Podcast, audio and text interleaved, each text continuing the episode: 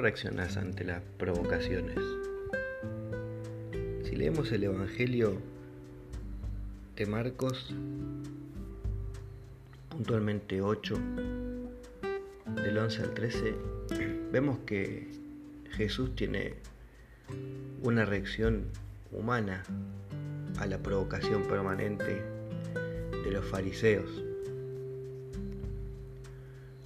Avanzando en el Evangelio podemos leer claramente que dice, y suspirando profundamente, dijo, ¿por qué esta generación pide signos? La pregunta que nos podemos hacer entonces es cómo reaccionamos nosotros ante las preocupaciones, las, las intenciones del otro que no son tan nobles. Muchas veces somos objeto de críticas, somos objeto de agresiones verbales, somos objeto de provocación. Y la pregunta que nos tenemos que hacer es cómo reacciono yo en esos momentos. Reacciono como Jesucristo con un suspiro y un desahogo. Reacciono violentamente, con una contestación o mucho peor. O no reacciono. Tal vez voy demasiado ligero de ese peso y no me preocupo ante la crítica de los demás.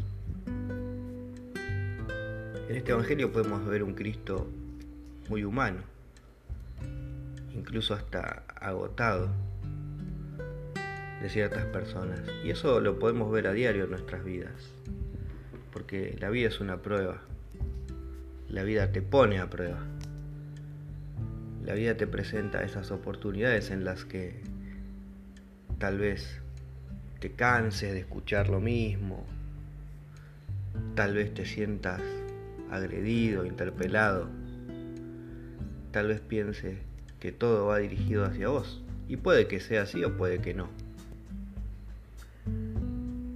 Vamos a pedirle al Señor en este día que así como Él muchas veces tuvo que acudir al Padre para pedir que lo iluminara, para pedir que le diera el poder de discernir, que hoy también nos ilumine a nosotros cuando tengamos esas situaciones en las que tal vez nos agotemos, en las que tal vez tengamos enfrente a alguien que nos esté provocando y esté buscando sacar de nosotros esa parte más oscura, más humana. Para que siempre iluminados por el Espíritu Santo, buscamos ser un poquito mejores, un poquito más bondadosos, un poquito más humildes. No reaccionar en la forma que están buscando, así como los fariseos buscaban discutir con Jesús y buscaban la forma de sacarlo de su lugar. Pidámosle al Señor que nos permita ser un poco más mansos y que si por alguna razón, ya agotados y cansados con nuestro hermano,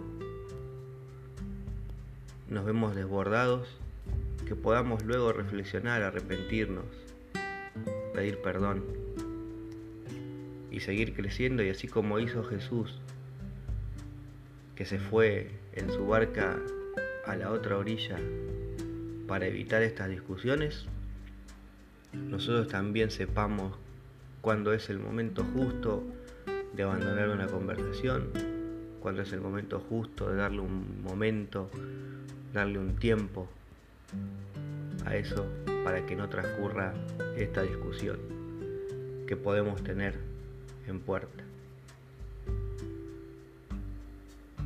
Que el Señor te bendiga te proteja de todo mal, te ilumine con su luz y te dé su paz. Amén.